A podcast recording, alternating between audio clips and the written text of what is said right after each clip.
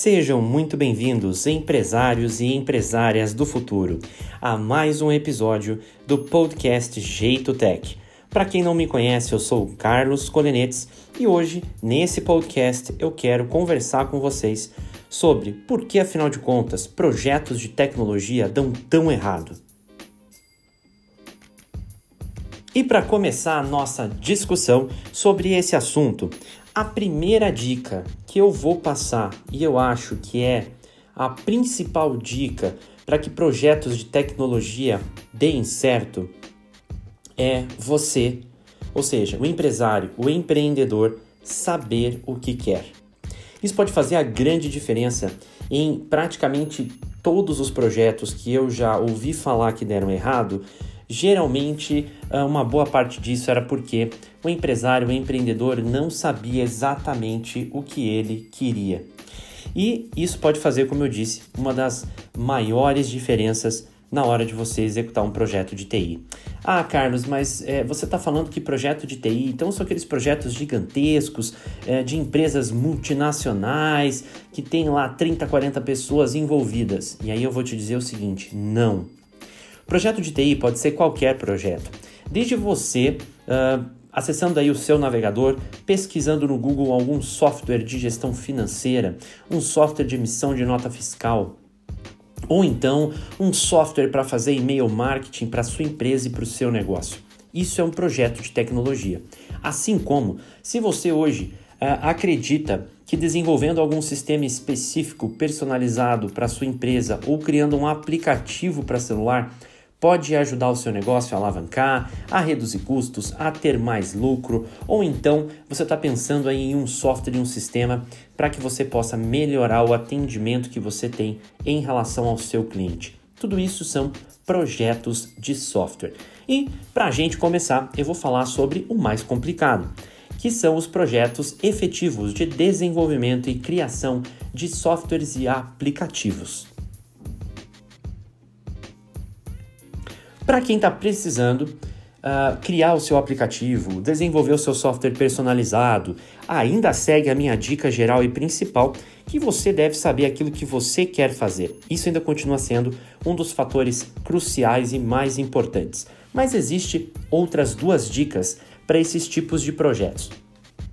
E a primeira delas é justamente uma coisa chamada mapa mental. Se você ainda não desenhou o seu mapa mental da sua ideia, ou seja, se você ainda não tirou a ideia da sua cabeça e colocou ela no papel, gente, para tudo e volta, dá um passo atrás e faça isso. Pense em um mapa mental que descreva o projeto que você tem na sua cabeça. E, se possível, chame uma ou duas ou até três pessoas para ajudar você com um brainstorm, ou seja, uma tempestade de ideias que ajude você a tirar a sua ideia da sua cabeça e colocar ela no papel. Uma coisa que ajuda muito nesses quesitos é você chamar alguém que de repente não entende bolhufas daquilo que você quer fazer e chama essa pessoa para te ajudar a criar esse mapa mental. Você vai ter que explicar tudo tintim por tintim para essa pessoa. E isso pode ajudar você e com certeza vai facilitar na hora de você criar o seu mapa mental. Outro ponto super importante que se você quer criar um projeto do zero, você precisa prototipar. Isso. Você precisa pegar um papel. Se você não conhece nenhuma ferramenta de prototipação, criação de telas e coisas do gênero, tá tudo bem. Só que você conhece papel, lápis, borracha e caneta. Então, você vai pegar o papel, o lápis, a borracha ou a caneta e você vai desenhar as telas do site, do sistema ou até mesmo do aplicativo que você tem na sua cabeça e você precisa, precisa desenhar e você precisa que seja desenvolvido. Se você tem o mapa mental, fez o brainstorm e você já está desenhando as telas, fica muito mais fácil para você solicitar um orçamento para desenvolvimento desse sistema, até mesmo para um freelancer ou então para uma empresa. Vai facilitar. E a empresa ou o freelancer vão com certeza cobrar o valor do projeto de uma forma mais justa, ou até mesmo é, o valor mais correto. Por quê? Porque eles têm acesso a a sua ideia, eles estão com acesso à sua cabeça e você conseguiu colocar isso no papel, ok? Então, essas são as três principais dicas se você está pensando em criar um projeto, seja web, seja desktop ou até mesmo um aplicativo. Se você seguir essas três dicas, eu tenho certeza que o teu projeto vai começar muito melhor e as chances dele terminar com um sucesso é muito grande. E agora, vamos falar da segunda opção. A segunda opção é quando você quer fazer um projeto bem mais simples, algo mais prático. Ou seja, vou escolher um software, vou comprar um sistema lá no Google de R$ 49,90 para resolver o problema que eu tenho aqui no caixa da minha empresa. Show de bola! Então você vai fazer um projeto bem menor do que a criação de um software personalizado do zero. Legal. Qual é o X da questão? Se você não sabe exatamente o que você quer, as chances de você comprar um software agora, daqui 30 dias outro, daqui 30 dias outro, e daqui 30 dias outro, e daqui mais 30 dias não usar mais software nenhum porque você ficou de saco cheio, é muito grande. Então, a sugestão é, sim, você precisa ter bem claro aquilo que você quer. Por que, que você precisa de um software de gestão de controle de caixa? Pensa. Responde essa pergunta. Por quê? Qual é a razão que me faz hoje procurar um software de gestão de fluxo de caixa? Eu não estou criticando, pode ser que realmente você precise, mas a questão é que você tem que saber por quê.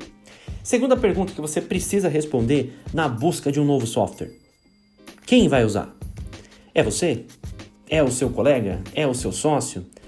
Esse software tem a ver com essa pessoa? Ela vai conseguir operar esse software?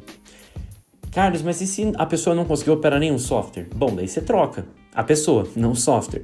Mas enfim, é importante saber quem.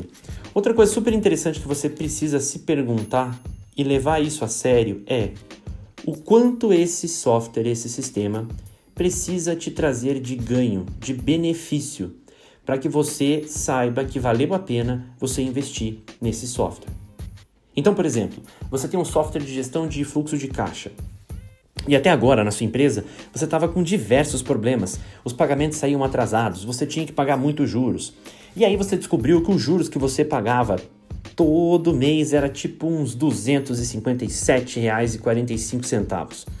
E aí você pensa, puxa, se eu achar um software por R$ 49,90 que me ajude a controlar o meu fluxo de caixa para eu não esquecer mais os pagamentos, então eu preciso desse software.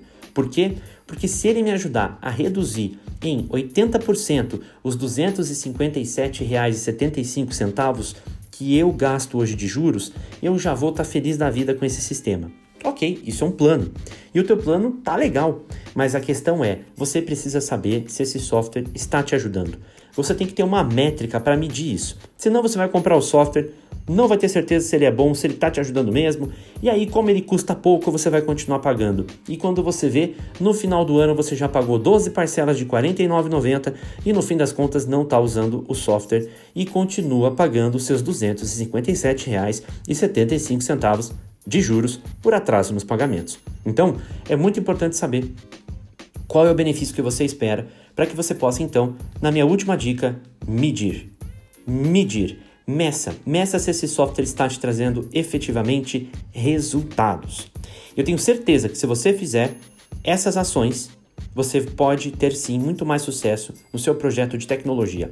E aí, para encerrar o nosso podcast de hoje, eu quero que você, depois, você lá que está criando um projeto, que está pensando num software, que está querendo criar um aplicativo, depois que você executar todos os passos que eu passei aqui para a criação do seu software e aplicativo, depois que teu software estiver pronto, não se esquece de executar os passos que eu falei agora para quem vai fazer projetos menores porque esses passos de projetos menores podem ser executados sempre, a fim de diminuir a probabilidade de você continuar investindo numa ideia, em um sistema, em um aplicativo que não faz sentido para sua empresa e muito menos para o seu negócio, ok? Gente, o podcast do Jeito Tech é isso. Eu vou ficando por aqui e eu espero ansiosamente ver vocês novamente no próximo podcast, ou melhor, ouvir.